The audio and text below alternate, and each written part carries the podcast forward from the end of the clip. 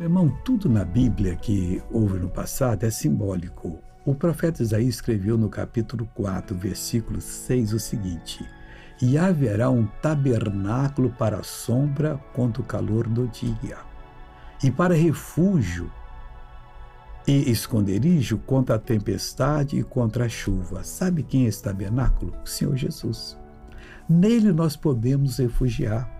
Se você está numa região que quando chove parece que o mundo vai acabar, ore a Deus.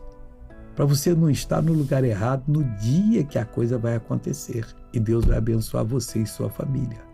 Busque a Deus que Ele sabe tudo isso, tá bom? Vamos orar agora. Pai, estamos orando. Suplicando a tua ajuda e usando o teu poder. Nós vamos vencer. E esse mal não vai continuar Pai, como ministro do Evangelho, digo ao mal: saia, vá embora, desapareça. Você não pode tocar mais nessa pessoa de jeito algum, em nome de Jesus. O nosso tabernáculo contra é, para a sombra, contra o calor do dia, refúgio esconderijo contra a tempestade e contra a chuva. Obrigado, Pai.